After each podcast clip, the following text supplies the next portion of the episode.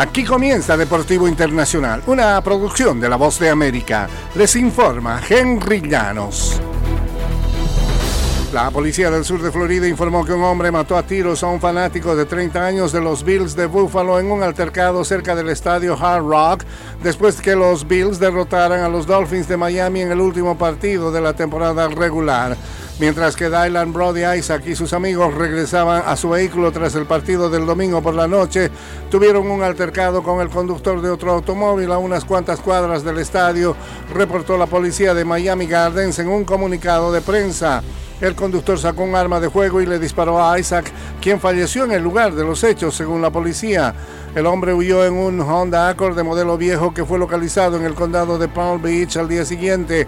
El vehículo fue incautado como parte de la investigación y los detectives identificaron e interrogaron a un sospechoso, pero no se dio a conocer el nombre de la persona.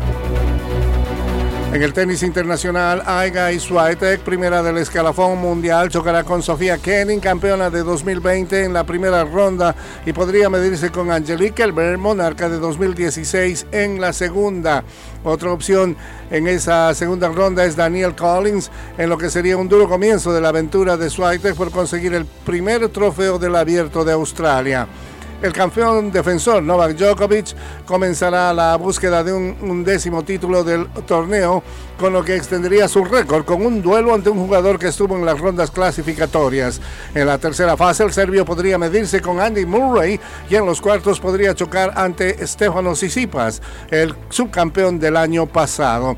Las llaves de individuales del torneo quedaron definidas y el regreso de la ex campeona Naomi Osaka, Kerber y Caroline Wozniacki tras interrupción en sus carreras por la maternidad, derivó en algunos duelos que lucen muy reñidos.